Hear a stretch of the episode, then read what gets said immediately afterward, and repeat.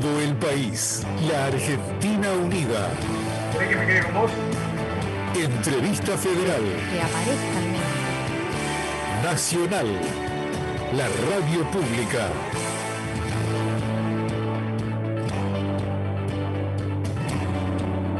Bienvenidos, bienvenidas. Una vez más nos reencontramos en este espacio dedicado a la entrevista federal. Ustedes saben, es una hora donde compañeros y compañeras de la radio pública desde los distintos puntos del país entrevistan a algún artista en este caso. Bueno, para ir tirándoles algunos datos del verdadero eje de la charla hoy, es la voz cantante, digámoslo en el sentido más amplio de la palabra, de una banda que se llama Las Pastillas del Abuelo. Es una banda que se inició a comienzos de los 2000, una época muy compleja para todos los argentinos y argentinas. Su primer disco formal se llamó Por Colectora y fue editado en el 2005 donde aparecieron algunos ritmos este, llamativos, o por lo menos una mezcla llamativa, porque hay chacareras, hay algo de candombe, hay jazz y sobre todo hay rock. Sus influencias van desde el sabalero, según tengo entendido, ¿no? de José Carvajal, el uruguayo, a El Indio Solari, pasando entre medio por otros cuantos artistas. Hola, buenas tardes. Un pibe de barrio. buenas tardes, Martín. ¿Qué haces? ¿Cómo te va? Creo que lo tenemos al Piti. Estamos conectados a través de una plataforma digital con periodistas de Radio Nacional en todo el país. Y el Piti Fernández acaba de desmutear su micrófono. Le damos las buenas tardes, Colo, todo Usted lo dice. Piti Fernández, todo esto era para presentarte, Piti, bienvenido. ¿Cómo, estás? Acá sufrí, bueno, bien, bien, no, los dispositivos ocurre, ¿no? Me acaba de llamar mi hermana y cada vez que me llaman se baja el volumen, sobre todo de lo que hablan ustedes, así que para no leerles los labios les pediría 30 segundos nomás de retirarme y volver a entrar, porque cuando me entra una llamada siempre se reduce el volumen a, mil y la verdad que no lo voy a poder escuchar. Dale, dale, dale, dale. les prometo que salgo y entro y espero que mi hermana no me vuelva a llamar. Un segundo. Vamos conociendo sobre la intimidad de Piti. Salí tranquilo de esta plataforma digital que estamos utilizando, digámoslo, ¿no? En pandemia de a poquito nos vamos haciendo especialistas entre artistas y, periodistas para conectarnos de alguna manera y poder seguir sosteniendo los vivos. Esto que tanto necesitamos de un lado y otro de la radio pública mientras Piti se pone de acuerdo con su hermana, a quien acabamos de conocer. Este, volvemos a vos, Martín, sí, vecinos. Les contamos eh, que ya están listos en esta plataforma digital para participar de la entrevista que se extenderá hasta las 20, momento en el que dejaremos el espacio al panorama nacional de noticias. Iván Jurado, desde LRA 16, en Radio Nacional La Quiaca. Colo, ¿quién más nos acompaña? Uy, bueno, mira, mira, estoy mirando la pantallita y ya te digo que está con nosotros Noelia Soria desde Catamarca. Está Víctor Vega también, que fue uno de los primeros en, conectarse en esta historia. ¿Quién más? Veo a Ushuaia, Mara Vizgarra desde Ushuaia, Islas Malvinas. Eh, a Guadalupe Freire también. Bueno, somos una, una, gran banda y ya lo veo a Piti, que es el líder de esta gran banda que hoy nos convoca a las pastillas del abuelo. Ahora qué alegría, ahora sí, estaba escuchando todo en un volumen hermoso. Malvinas, decías ahí, qué increíble. Eh,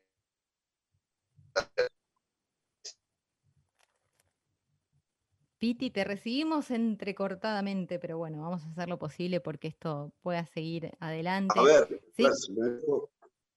me, voy, yendo hacia la calle, porque ¿sabes qué? Siempre... Ahí te escucho. Ahí te escuchaba perfecto. En la calle siempre se sienta uno mejor. A ver ahora, ahora sí. Ahora sí, perfecto. Te vemos, por lo menos los que estamos en el Zoom y, te escuchamos perfectamente todos a través del Facebook de, de AM870 y, bueno, y también a través de las 49 emisoras. Te estamos escuchando. Va a arrancar, ¿sabes qué? Iván Jurado, desde el RA 16 de la Quiaca, el primero en, en acercarte una pregunta, Piti. Iván, un placer. Iván, no te estamos escuchando a vos ahora. A ver. Desmuteate, Iván.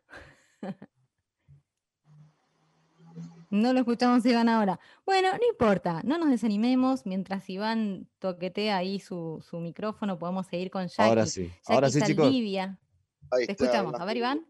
¿Qué haces, Piti? ¿Cómo estás? Ahí va. Bien, acá estamos, acá estamos, al aire libre. Acá en la Quiaca. acá en La Quiaca, la pura jujeña. Qué increíble, hay gente de Malvinas y gente de La Quiaca, no se puede creer de una punta a la otra, hermoso. Qué bueno. Radio que- Nacional, Radio Nacional. Qué bueno, qué bueno, de verdad. Che, Piti, qué bueno. Mirá, de La Quiaca entonces abrimos la puerta a esta linda conversación. Y yo decía primero, la verdad que después de, de grosos así tipo, ¿no?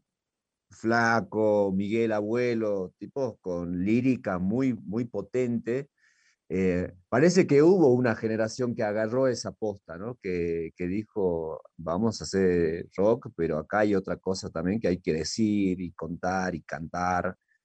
Y mira, ahí algunos exponentes, puedo decir, qué sé yo, Palo Pandolfo, Ricky Espinosa, ¿por qué no? También.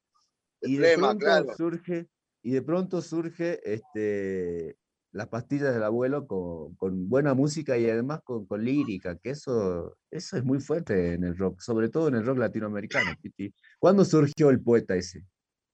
Yo te agradezco tanto, la verdad, no sé si, si te, te pasé guita por algún lado y no, y no me acuerdo, porque ponerme al lado de, del Miguel Abuelo, el Flaco Espineta, Palo Pandolfo y Ricky Espinosa es fuertísimo de verdad, es pasar por muchos lugares donde uno, donde, que, me, que me hubiera gustado ser, digamos, si me hubiera gustado ser un punk, hubiera querido ser Ricky Espinosa. Si hubiera querido hacer música eh, rock, eh, rock pop de los 80 eh, o de los 80, 90, y Palo, Palo Pandolfo hubiera estado increíble. Y Tremendo. después, bueno, ser fundador del rock, al lado de los fundadores del rock y a los fundadores de la lírica, que la verdad que el indio también tiene que estar ahí, ¿eh? como uno, bueno, Obvio, obvio, obvio, obvio el indio, obvio el indio. 70, la pluma de los 70 fue dada para mí. Bueno, también hay una pluma más popular que, que también es la de Charlie, que también tiene increíble vuelo y logró incluso ser popular y bajar a la tierra situaciones como la de los, de los militares en su momento. Pero bueno, la, la plu- la pluma poética de nuestro rock está en el Flaco y en Miguel, eh, y después en el indio que también logra bajarlo un poco a los suburbios encima, eso es bien, bien jodido, con una lírica oscura, hermosa. Bueno, todos ellos me formaron. Yo creo que la verdad que después de escribir est- a esta gente, a Ricky lo conocí más tarde, eh, la verdad. Pero por ejemplo, ahora estoy jugando, ¿no? Digo, quiero decir, eh, lo mío fue una mezcla entre también algo, algo español, un poco de todo eso de Charlie, de Miguel, eh, de Luca, la simpleza de Luca, los redondos, y algo de Joaquín Sabina también se mezclaba.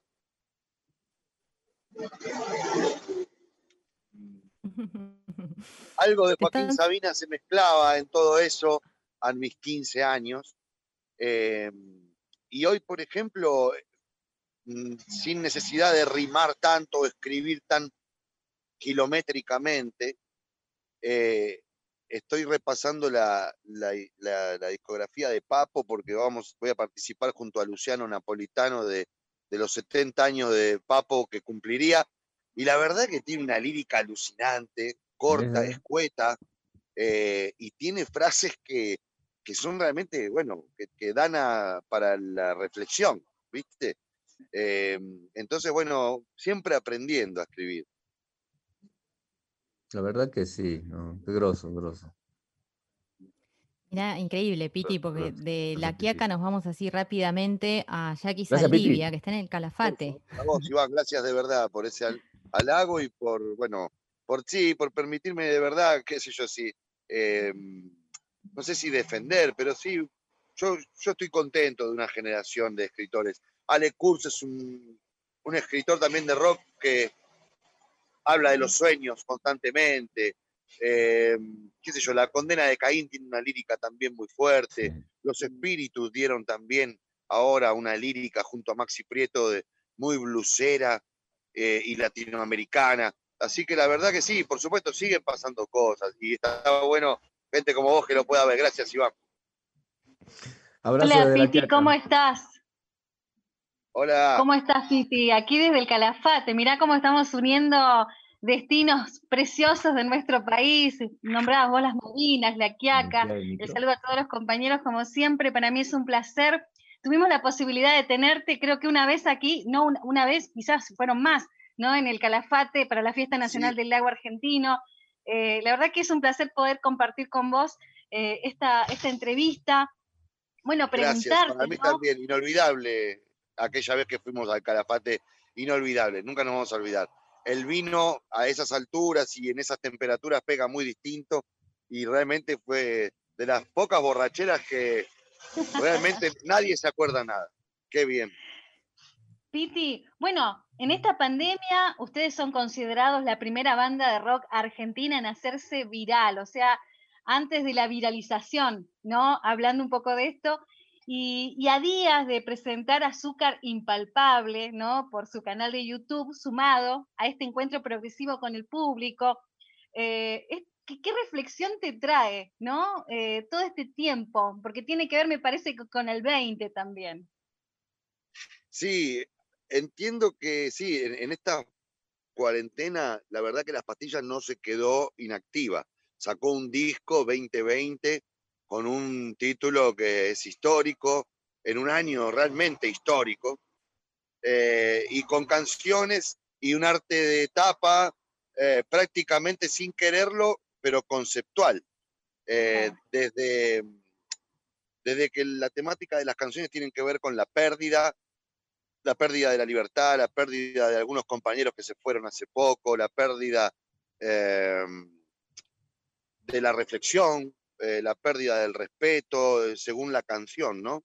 Eh, la pérdida de la salud también, en el caso de azúcar impalpable. y entonces es un año que, como decíamos antes, el 2020 nos dejó también mucha enseñanza, porque la pérdida también trae algunas enseñanzas. Y eso se agradece uno termina agradeciendo, empieza por agradecer la enseñanza de las pérdidas y termina agradeciendo las pérdidas. Eh, en, la línea es delgada, ¿no? Eh, pero no es incoherente. Entonces es un, es un disco medio apocalíptico como este año, como el año pasado, digo, lo fue, y también un disco que trae muchas enseñanzas a través de la pérdida. Eh, y bueno, fue, sí, viral, por decirlo de alguna manera, en realidad está muy lejos de los, de los números que hoy se consideran virales, ¿no? Eh, pero dentro del rock fue un disco que dio que hablar en las redes eh, y, ese fue nuestro comienzo en algún momento, increíble, cuando el Napster, eh, que fue el primer programa de todos, descubrió esto de colgar canciones, el Sensei fue el primer tema, creo yo, realmente en viralizarse en Argentina, la verdad. Yo no recuerdo uno anterior, por lo menos de rock. Alguna cumbia se habrá viralizado, pero no, no recuerdo, realmente era como de los primeros en viralizarse. Así que bueno, siempre conectado con esta historia que es la Internet, que en un momento, bueno, fue la tercera revolución industrial, eh, las computadoras y la Internet, sobre todo. Y ahora, bueno, en el, día en el que se viene la cuarta revolución industrial, eh, dada por la, por la inteligencia artificial, bueno, eh, supongo que, que no, no, dejaremos de estar acorde. Muchas gracias, Piti. Un saludo desde el Calafate. Placer. Hola, Piti. Te habla Noelia Soria del LRA 27 Radio Nacional Catamarca. Qué bien, vamos para el medio. Qué belleza. Ahí está. lindo. un gusto, un gusto hablar con vos. Es así, es así. Piti, mira, eh, yo te quería preguntar acerca del video que van a estrenar mañana por el canal de YouTube, que se llama Azúcar Impalpable. Mañana vamos a poder conocerlo, que trata, bueno, de, una enfermedad, ¿no? Había visto que es de una niña eh, que tiene diabetes, hablaban de esta historia. ¿Es así? Sí, sí. Es una canción que le hice yo a mi hija, en la que intento describir lo que siente un padre cuando vive cotidianamente estos altibajos de glucosa y por último intenta también, en realidad el mensaje principal del estribillo sería que intentemos eh, ver venir a nuestros hijos eh, con emociones, como personas, y no como, como una cifra, tratando de intuir, su glucosa. Porque si bien es cierto que la glucosa influye en el estado de ánimo, y si vos estás sufriendo una hipoglucemia, probablemente te sientas eh, corporalmente con frío, y algunos tembleques o, como si te bajara la presión, pero el ánimo también te baja, te baja, te, baja el ánimo. Y si estás también muy alta eh, con tu glucosa en sangre, seguramente tengas dolores de cabeza, lo que lleva tal vez a tener que tengas tal vez algún berrinche siendo niño o niña. Eh, bueno, sí, es una realidad del asunto, pero como padre hay que, como padre hay que, e, em, es un gran desafío balancear esa situación y entender que si está enojada o si está em, eh, deprimida, lo primero que hay que hacer es preguntarle por qué, qué situación de su vida la, lleva, lleva a eso en ese momento. Y acto seguido, tal vez segundos después, ir a buscar el freestyle o, o lo que tengas a mano para poder ver su glucosa, pero no primero medirla y después preguntarle, ¿no? Antes que nada hubo un hecho que desencadenó seguramente esa reacción. Y por ahí la reacción fue potenciada por una hiperglucosa, eh, por una hiperglucemia o por una hipoglucemia. ¿Cuántos años tiene tu hija? Primero la persona. Claro, claro, claro. Perfecto. Muchas gracias, muchas gracias, Piti, un placer. Gracias. Piti, buenas tardes. Mi nombre es Víctor Vega, soy de Alto Río Sengar, del sudoeste de la provincia del Chubut. Estábamos en Catamarca, nos venimos al sur de nuevo, a la provincia de Chubut. Es un gusto eh, estar en la, entrevista y saludar también a todos los compañeros y compañeras de, la radio pública de todo el país. Eh, hablabas de, este disco del 2020 y, y, de todas las pérdidas que han habido, que me parece que también han ayudado, y en alguna entrevista lo comentaste, de, de esto de que han fortalecido este disco, ¿no? ¿Qué tuvo que ver también tal vez como disparador la pérdida del Chapulín, del Chapunancer, y que también eh, propietario de una de las cunas del rock nacional como fue la Casona del Rock. Yo no sé si vos seguramente has estado ahí por, la manera en que te referís. La verdad que si alguna vez nos dimos un abrazo, eh, bueno, me encantaría recordarlo y, te mando uno ahora en todo caso. Wow, bueno, el Chapulín en el disco se lleva dos canciones de 10. Es casi un 20% eh, tiñe, la verdad, el disco. Y también cuando hablamos de pérdidas podemos hablar de, la muerte, ¿no? De, la pérdida como, de la muerte como la pérdida de un ser querido. O la muerte de muchas cosas también. La muerte de la salud. La muerte de la libertad. La muerte eh, de la coherencia, ¿viste? Muerte y pérdida en el castellano se puede jugar con eso. Así que sí, tal vez es un disco, así como Paradojas fue un disco teñido de nacimientos, eh, porque, porque está la canción, dos canciones para mi hija, una canción para los padres de Ale, otra canción para la hija de Santi, el hijo de Santi. Em, este es un disco que puede estar teñido de, de, muerte también, ¿no? de la muerte de muchas cosas de las pérdidas. Y la, muerte del Chapulino fue, bueno, fue durísima para nosotros, para todo un montón de cosas. Realmente, ojalá, ojalá alguien, tal vez vos puedas, o todos juntos, alguien que lo organice, pueda eh, hacer un libro realmente, ¿no? Y, que quede realmente registrado, que fue, como vos decís, una cuna de muchos músicos de la generación 2000 de Capanga eh, vivía ahí, bueno, Capanga son anteriores, pero eh, junto con Capanga, El Bordo, nosotros, La Condena de Caín, eh, pasaba La Gran Piñata, pasaba también gente a veces de la renga, porque los, algunos rengos del staff venían también, el Chizo supo ir también alguna vez conmigo y de la mano de Ale Kurz. qué sé yo, la verdad que había muchas bandas, la, técnica de, la, Capanga, como te digo. Una generación que realmente pasó por ahí y no tenía mucho más que rock. No era que se llenaba, no se llenaba nunca, era, éramos siempre 15 personas, siempre 20 personas. Pero sabía subsistir con eso y se gestaron muchas cosas ahí. Eh, el Chapu es impresionante, todavía está entre nosotros, parece estar entre nosotros todavía. ¿Hay algún lugar que reemplazó la casona luego de la pérdida de él en el 2018? Sí, hay un lugar que es increíblemente similar estéticamente, digo, el patio está donde estaba el patio y la barra donde estaba la barra y todo así. se llama Casa Hache y queda en Otamendi y Aranguren.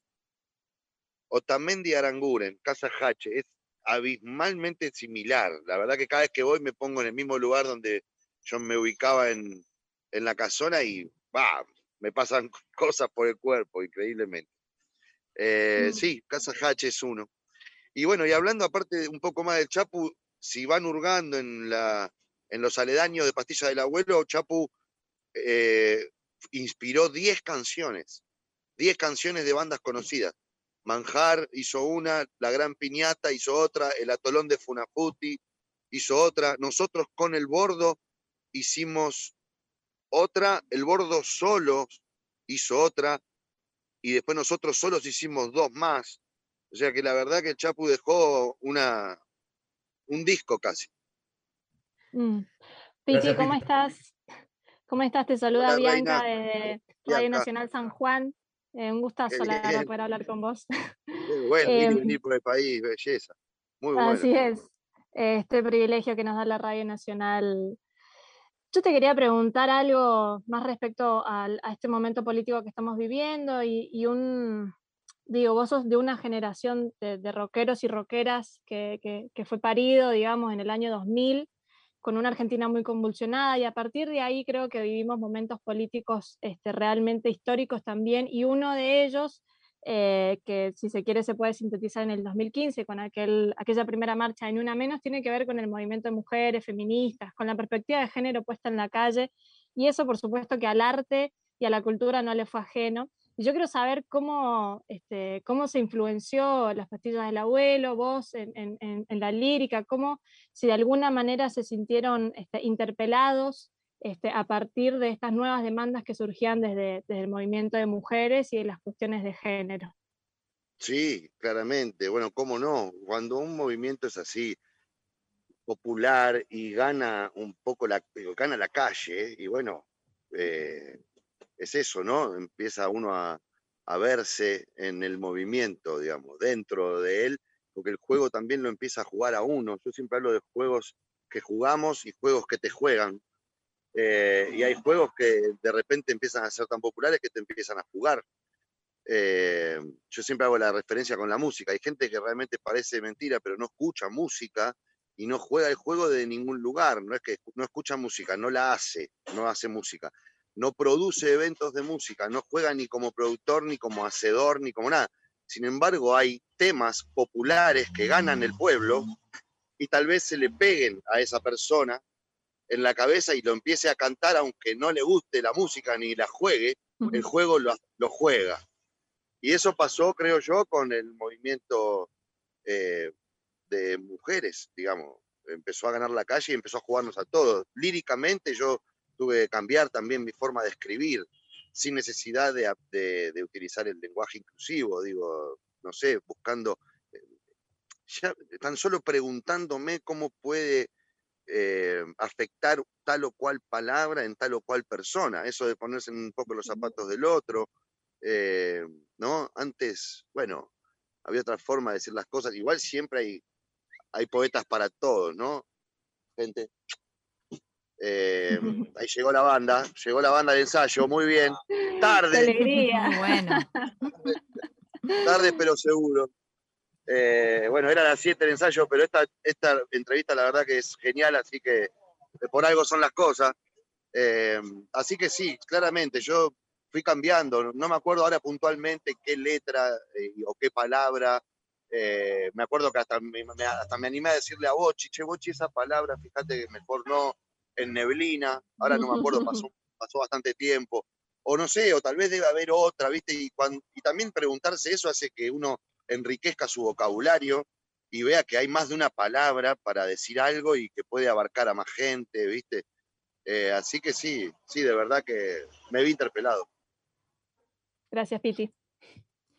Estamos hablando con Piti Fernández, ¿no? Les decimos a aquellos y aquellas que recién están sintonizando la radio en cualquier rincón del país, estamos con Piti Fernández de las pastillas del abuelo.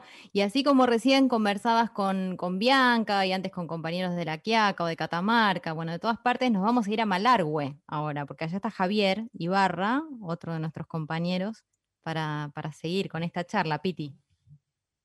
Piti querido, ¿qué tal? Buenas tardes. Bienvenido al sur de la provincia de Mendoza. Es un placer charlar con vos a través de todas las emisoras de Radio Nacional.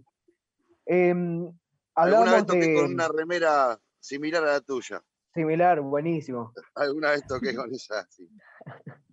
Hablábamos de la viralización de, los temas y creo que estos últimos meses tuvo más viralizado para la gente que no lo conoce, más que nada, el tema dedicado a Diego Maradona, que se llama ¿Qué es Dios? ¿Sí? Quería que, le cuentes a la gente, a nuestra gente, eh, la historia de ese tema y cuál fue la experiencia que tuviste hace aproximadamente un año en la cancha de Huracán con el mismísimo Diego ahí presente. Bueno, uno de los sueños de la vida que, la verdad se lo debo siempre, lo nombro a Beto Sueiro, al, verdadero autor de la canción, al autor de esa poesía impresionante. Eh, y yo después hice la música, pero la verdad que la letra ganó el corazón de, todos los argentinos y hizo que, el Diego también, al escucharla, bueno, sepa, supongo yo, la sienta como una de las mejores. Eh, lamentablemente ese día no pudo ir Beto, se lo merecía, pero tuvimos nuestra oportunidad de verlo al Diego juntos en el lugar, dar, sacarnos una foto, darle un abrazo y que él le diga a los ojos que para él era una leyenda y le entregamos también lo que es el próximo disco de Pastilla del Abuelo, que es una obra conceptual eh, sobre Diego Armando Maradona, eh, dividida por, por proyectos futbolísticos y mundiales. Eh, y él la leyó y le pareció maravilloso, fue un momento inolvidable. Y bueno, en la cancha de Huracán encima fue otro momento inolvidable, así que ya haber visto a Dios dos veces es demasiado para cualquier mortal. Qué suerte, gracias Piti. Por favor, placer, Javier. Hola Piti, ¿cómo te va? Gabriela Sapienza desde Radio Nacional Rosario te saluda. Buenas tardes. Gabriela. Hola, hace poquito. Eh? Sí, hay que defenderlo todos los días. Hay que cambiarlo, hay, sí, hay que cambiarlo, no, digo, hay que, hay que llevarlo, hay que llevarlo. ¿eh? Sí, todo, hay que eso defenderlo, eso, eso me gusta. Defenderlo era la palabra, no sé por qué dije cambiar, defenderlo era, qué bien, qué bien. Estuviste hace poquito en Rosario, de hecho fuiste, fueron las pastillas de los que abrieron esta nueva normalidad para los rosarinos, desde un anfio un poquito cambiado, con capacidad reducida, pero fue una banda de gente a verlos, un montón de amigos que quedaron obviamente encantados de volver a escuchar música y sobre todo a, ustedes. Así que eh, eso, para, eso para arrancar, me alegro de que hayan regresado a la ciudad y que hayan regresado a los escenarios. Quería preguntarte particularmente por tu, etapa solista, como un montón de, otros artistas tienen sus etapas solistas, vos tenés también tu proyecto aparte de las pastillas, y siempre me pregunté cómo es que, cómo es que uno hace una canción y dice cuál va para las pastillas y cuál va para tu lado solista, para tu disco en solitario. Está buenísimo, mira, justo estamos ensayando acá con los que acaban de llegar, son los músicos de la banda solista, porque tocamos ahora el 15 en eh, una situación medio online para, para, las redes de contenido. Eh, sí, mira, a mí lo que, lo que yo trato de, acotar en esta que es mi carrera solista y lo que, me, lo que yo disfruto mucho de hacer y de componer es eh, básicamente country blues. Y después algunos derivados, ¿no? Que es, eh, bueno, puede ser bluegrass, más arriba todavía, hasta las bolas, con banjo y todo. Poco hago de eso porque es, es difícil de hacer. Entonces, bueno, quise hacerlo con PNL, que es uno de los últimos temas, y sin embargo, bueno, me salió más un country que un bluegrass. El bluegrass va más rápido todavía. Pero mm, después lo que es blues puede ir también un shuffle, eh, medio que lo, eh, que es Memphis, eh, Mississippi, y, bueno, el blues de Papo, ¿no? por ahí voy. Y también el primer disco fue no, tanto country blues, fue más folk canción. Tenía alguna cosa de blues, tenía alguna cosa de country también, pero fue un disco más de folk canción, que ahora en este disco de Caminos Bríos perdón, de, conmigo mismo a Caminos Bríos, eh, muto más a, lo que es country y blues. El universo de pastillas también eh, acepta candombes, acepta eh, algo de jazz, algo de charleston, algo de la casada medio latino, algo, mucho reggae también. acá no va a haber un reggae ni loco, no va a haber un candombe ni una chacarera ni un nada de ese. eh, Esto es anglosajón.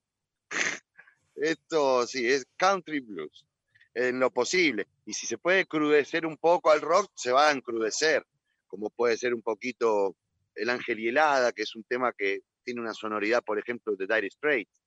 The Dire Straits era un poquito eso, ¿viste? Mark Knopfler, blues, country eh, y algunos rockitos más arriba. Así que cuando, hago una Sí. cuando compongo, lo que hay una locura es que hay una brecha también fuerte en la distorsión, hoy por hoy. Si yo compongo un tema rock, country, blues y medio anglo, casi seguro me pinta llevarlo a los solistas. Pero si el tema se recrudece un poco y, empieza a ser como el tema, por ejemplo, interpretación o el encanto del flagelo, ya va para el lado de pastillas. Porque hoy el lugar donde yo hago rock, hoy distorsionado, es en pastillas. Y donde hago algo más tranquilo, pero ligado al rock, como puede ser el country y el blues, eh, que es un, un poquito más abajo el volumen, eh, va para los solistas. Gracias, Piti. Saludos y a toda la banda también. Saludos. Preguntas a Gracias, Sapiens. ¿Qué tal, Piti? Lucas Castillo desde Bahía Blanca. Hemos tenido la suerte de, de conocernos, de abrazarnos. eh, Por eso estos siempre es un- gestos que hago. Por eso estos gestos. Qué grande, por favor, no, un genio. Compañero, amigos.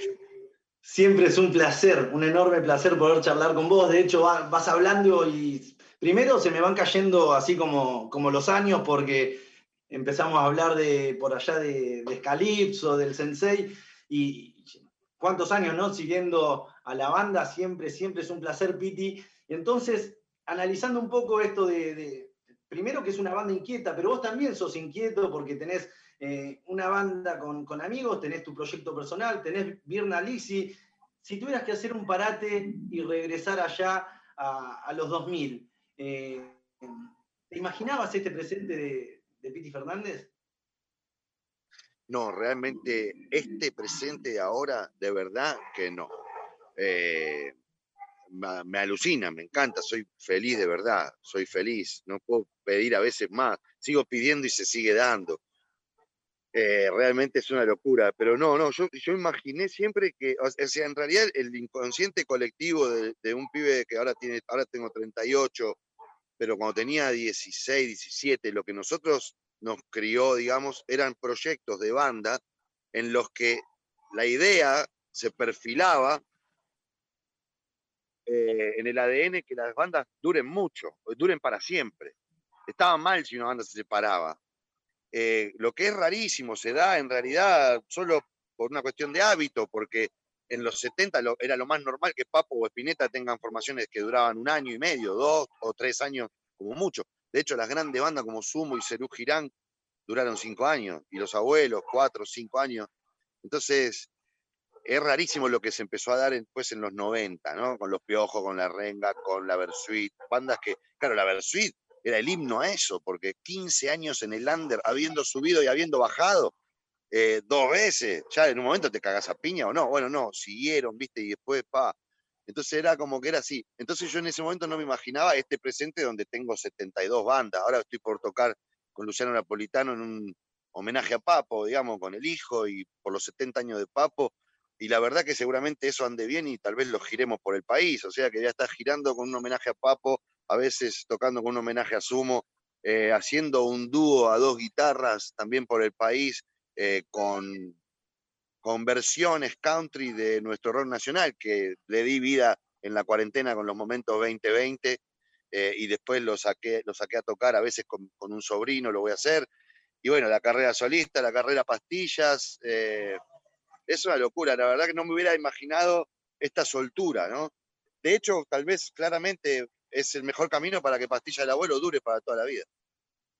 Te voy a pedir una perlita como para poder eh, complementar la pregunta que te hizo Javier respecto a Maradona. Y hay eh, un detalle muy, muy lindo, eh, muy anecdótico, en cómo, cómo llegan a Víctor. Por ahí estaría bueno que, que refuerces la anécdota del Diego con cómo lo, cómo lo encuentran. A Víctor, no, supongo que a Beto.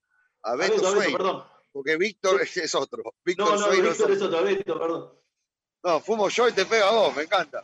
Pero podría haber dicho yo. ¿eh? Mala mía, Piti. Bueno, es una historia larga, pero no menos eh, interesante, la verdad. No por eso menos interesante, es tremendo. Lo conocimos, nos conocimos con Beto en un viaje en taxi, porque él era un poeta tachero. Eh, yo digo que, bueno, el Beto se fue ahora también en el 2020, falleció en el año 2020 junto con el Diego, ¿viste? Entonces yo no veo ahí un, eh, no veo más que una causalidad realmente. Eh, y, de repente me dio cierta paz también saber que, que se fueron el mismo año y que tal vez en ese tropel de espíritu que fue a abrazar a Diego tuvo un lugar VIP el Beto por haber hecho tamaña, tamaña canción. Eh, em, y bueno, me subí al taxi, que aparte era un escritor muy prolífico, cualquier cosa que le pedías, él la sacaba de toque. Y en un viaje a, Belgrano fue que me recitó la, canción del Diego. Me la recitó y apenas empezó a recitarla, yo ya noté en la métrica y en la rima que, que era lo mejor que se había escrito para Maradona hasta el momento. Se la pedí de nuevo, la recitó de nuevo, era larguísima, pero la verdad que necesitaba cada una de las imágenes volver a vivir antes de bajarme del taxi. Y le, di que, le dije que, me dé su teléfono, que nos íbamos. La frase fue: nos paramos los dos me acuerdo, le digo, loco, nos paramos los dos. Yo dejo la cadetería, porque era cadete de una empresa de viaje, de mi vieja, y vos dejás el taxi mal. Después él nunca, se, nunca dejó el taxi por la canción ni por las 14 canciones que hizo con nosotros, ¿no? Pero bueno, pero le ayudó bastante a salir de algunos baches. Y la cuestión es que antes de llegar yo perdí el teléfono. Bueno, antes de lo despedí todo y perdí el teléfono eh, y la verdad que perdí el contacto porque no eran, eran parece mentira, pero no existía internet. Eh, si existían, no existían las redes sociales.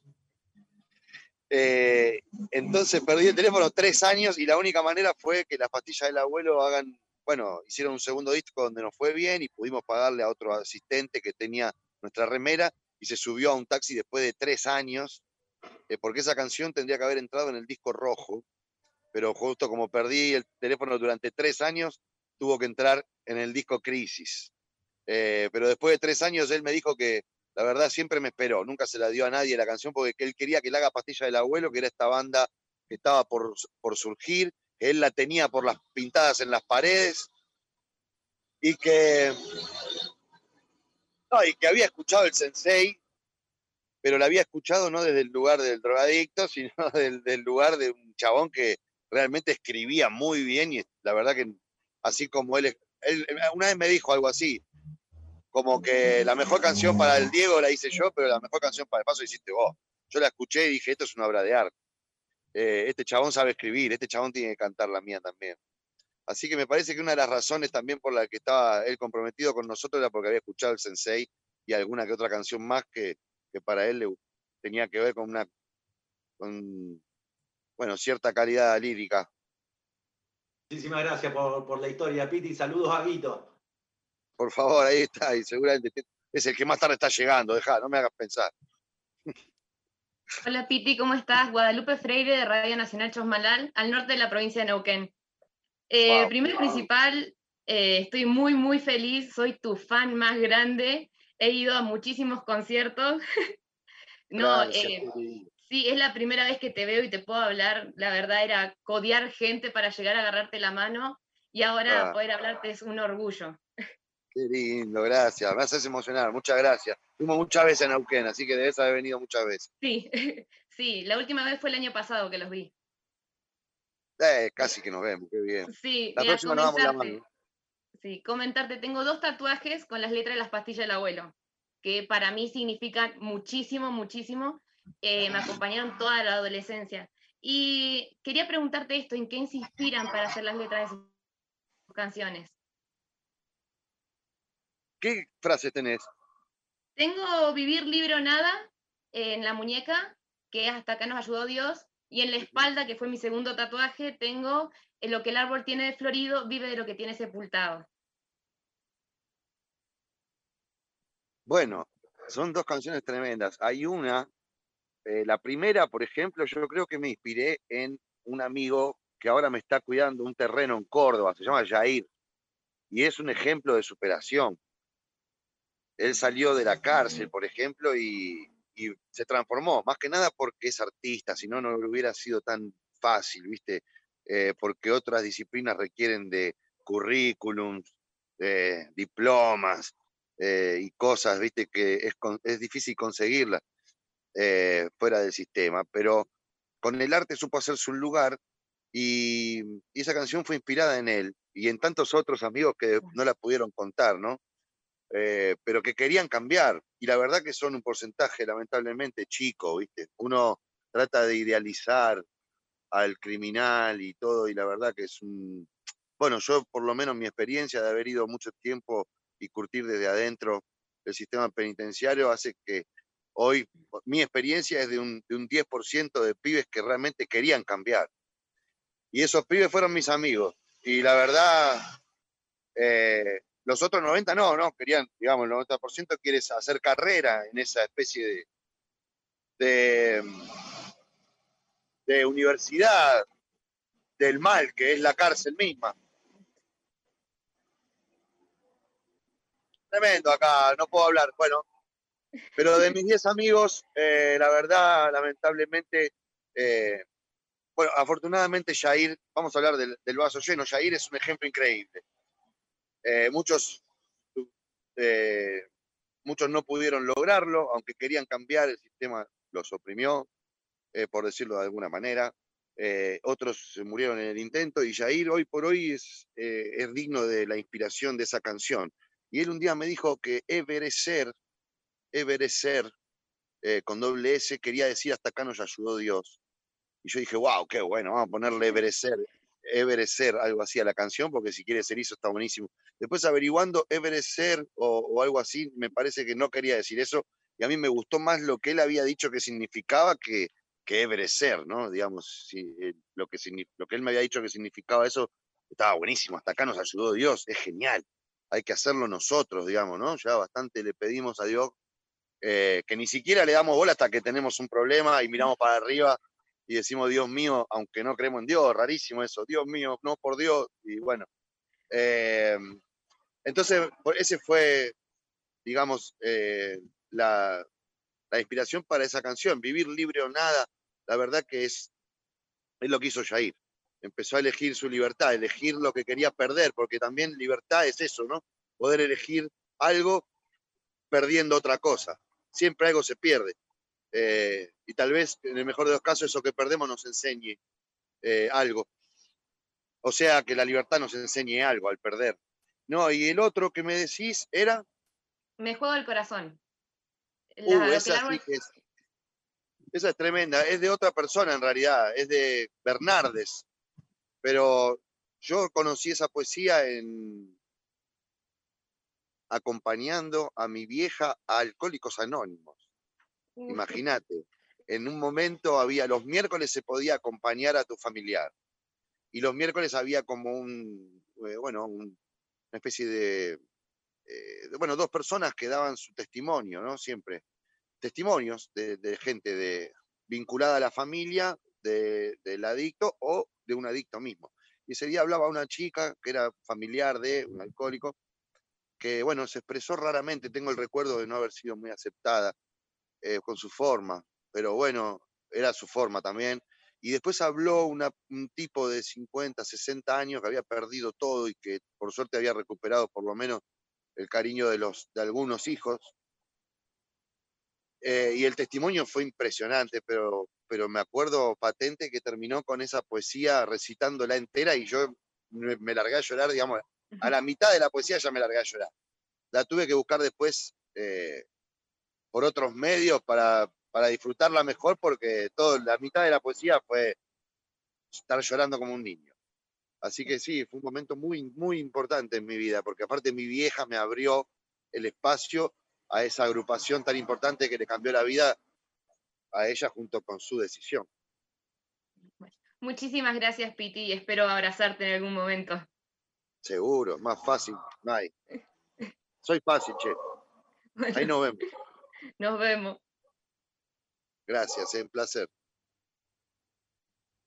Hola a todos, desde Ushuaia los saluda Mara Vizgarras desde Radio Nacional Ushuaia, Islas Malvinas, con 19 grados, es un placer estar con ustedes y con Piti, por supuesto. Por favor, para mí es un placer, gracias a ustedes, che, la verdad estoy flasheando con este viaje eh, radial, virtual radial, gracias.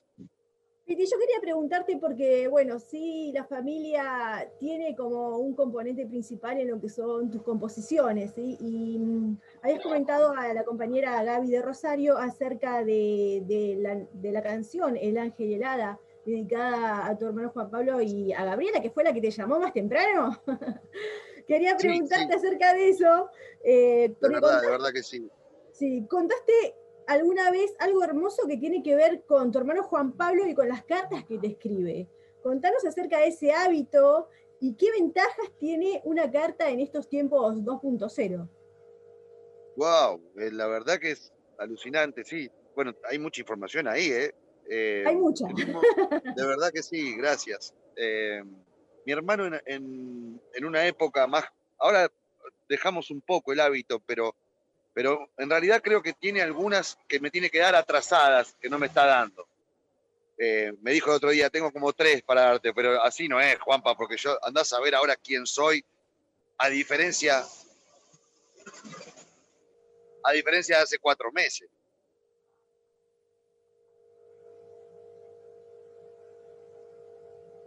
Ay, no me digas que se nos va a cortar justo, justo ahora la comunicación, Piti. Yo les cuento a quienes están escuchando en estos momentos en, esta plataforma digital desde donde armamos este rompecabezas, va y viene la señal de internet, pero ahora sí, te recuperamos, ah. Piti. bueno, menos mal, no dije nada importante. Eh, digo que el recurso epistolar eh, con mi hermano fue tempranamente, a los 12 años, por ahí ya me dejaba algunas cartas para algunos cumpleaños, 15 años, ¿viste? Y después empieza a notarse en las cartas que empieza a pegar la pastilla del abuelo y me empieza a dejar cartas relacionadas con el arte y con la gente y con mi público. Y después, un día también se cortó un poco, bueno, no sé, digo, 30 y, hace unos dos años, tres, dos, dos años que que mm, tiene cartas acumuladas que me tiene que dar. pero, pero es muy interesante. Y hay una en particular donde en realidad lo que yo quería hacer era un libro que se llame Las cartas de mi ángel de la guarda, donde yo iba a hacer una recopilación de mi vida atravesada por las cartas de mi hermano. Eh, pero, mm, eh, bueno, primero que es muy, muy difícil hacer un libro de esas características. Eh, y después yo pretendía que él escriba un poco más, ¿viste? Que escriba. También queríamos hacer un libro a medias escribiendo él de fútbol y yo de música. Y ahí es donde él me manda una carta muy increíble, eh, donde me dice que no, que no está pudiendo escribir cuentos a pedido, que en realidad él solo escribe cartas y no escribe, escribe increíblemente bien, mi hermano, y él lo sabe, pero de alguna manera en esa carta me dice que, que él escribe solamente cartas no por ser escritor, sino por ser en realidad algo parecido a un cobarde, dice. Eh, porque a mí la carta me permite que vos eh, escuches dos veces sin interrumpirme, eh, me permite decirte cosas que no sé si te diría frente a frente. casi un acto de cobardía, mi estilo literario, dice en un momento casi un acto de cobardía mi estilo literario. Eh, así que esos son algunos de los, de los beneficios, ¿no? Que el que está delante tuyo puede elegir leerla dos veces si algo no le quedó claro, eh, pero no te puede interrumpir. Eh, que vos también podés tomarte tu tiempo y encontrar verdaderamente una palabra que te signifique y que no hiera y que enseñe igual sin dolor o sin sufrimiento, o no, depende de lo que quieras. Eh, y bueno, eh, y eso, que, que, no hace falta decírselo en la cara, ¿no? Después... Es eh, hermoso, así que bueno, me muero por, por, también tener ese hábito porque la verdad que es todo lo que dijiste, tiene todas esas ventajas. Y bueno, muchísimas gracias por tu respuesta y por supuesto te esperamos acá en el fin del mundo cuando quieran venir. Qué bueno, qué, Qué emocionante que esté resultando esta charla. Es increíble cómo desde, desde, distintos lugares, ¿no? Tan distantes, pero tan cerquita, nos han hecho emocionar. Las respuestas de Piti, por un lado, con esa internet que va y que viene, pero por otro lado, con las preguntas. Es más, entre nosotros, compañeros y compañeras, hemos descubierto este, cuestiones que tienen que ver mucho con, el alma, ¿no? De, Guadalupe en este caso. Lo cuento como una intimidad casi, pero todos estábamos acá este, a través del Zoom y a través de, las vías alternativas emocionados junto, junto a Guada. Yo, es verdad, estamos ahí al filo de, las noticias. Eh, vamos a poder hacer una segunda ronda, yo creo, de, de preguntas, pero no sé si la que merece aquí no sería Guada volver a preguntar. A ver, Piti está con internet, está sin internet, ¿qué pasó? ¿Lo llamó ahora su hermana? No, no lo llamó su hermana, pero ya nos estamos yendo. Ya nos vamos, queremos agradecerles, este, bueno, en principio a todos ustedes, compañeras y compañeras que han estado aquí haciendo sus preguntas, a Piti Fernández, a quienes han escuchado esta entrevista federal desde el comienzo, desde las 19 horas que estamos conectados a través de esta plataforma digital. Hemos podido hacer la transmisión a través de LRA1 como radio transmisión, eh, como radio cabecera de transmisión, pero también a través de Facebook, ¿no? En el AM870 han podido ver incluso las imágenes de, de Piti. Bueno, han participado de esta entrevista y, resumiendo, voy a decirlo, Iván Jurado por La Quiaca, Jackie Saldivia por Lago Argentino, Calafate, Noelia Soria por Catamarca, Víctor Vega por Alto Río Senger, Bianca eh, Piacentini desde San Juan, también estuvo Malargüe presente con Javier Ibarra, Gabriela Sapienza con ese apellido que remarcaba también Piti cuando, cuando te escuchábamos, Gaby, desde Rosario. Bahía Blanca también dijo hola en esta entrevista ¿no? con, Lucas Castillo. Guadalupe Freire, que fue la que nos emocionó a todos con esas frases tatuadas de las pastillas del abuelo, eh, desde Chosmalal, para finalizar con la última pregunta que entró en esta charla, que fue la de Mara Vizgarra, desde LRA 10, Radio Nacional Ushuaia e Islas Malvinas. Queremos agradecer a los chicos que están desde la técnica en todo este trabajo, Hernana Bella, que está tomando esta transmisión, y decirles que se queden en Radio Nacional porque enseguida, en minutos nada más, ya se viene el panorama nacional de noticias. Martín Bibiloni, hacedor de toda esta cuestión este, desde la primera época. Gracias, Martín. Gracias, gracias a vos, Colo. Este, me quedé unos minutos este, monitoreando eh, la plataforma para ver si Piti volvía a conectarse. Este, para quienes nos siguieron a través del canal de Facebook de Radio Nacional, pudieron ver que tenían mejor conexión en la calle que dentro de su casa. Por eso también nos fue relatando a medida que fueron llegando los integrantes de la banda, que evidentemente tenían una eh, sesión de ensayo prevista más o menos para esta hora. Y bueno, lamentablemente, este, suponemos por un problema de conectividad, este, no ha vuelto a, entrar a la sesión, pero bueno, lo bueno fue que cada uno de los participantes pudo hacer su pregunta, como bien vos lo remarcabas, este, algunos de ellos con mucha intensidad y con mucha emoción, como el caso de Guada, que seguramente tendrá la oportunidad de volver a ver al Piti y a toda la banda en algún momento por allí por la Patagonia y recordar también este momento. Bueno, nosotros ya nos vamos despidiendo, invitamos a escuchar, seguramente ande dando vueltas por ahí en este cierre, este, la música que, sirva como frutilla del postre a esta entrevista, a Piti Fernández, lo decíamos más temprano, la voz cantante en el sentido más amplio de la palabra, de una banda que se formó a principios del 2000 llamada Las Pastillas del Abuelo. Gracias, gente linda, nos reencontramos en la próxima entrevista federal, ¿sí? Hasta pronto.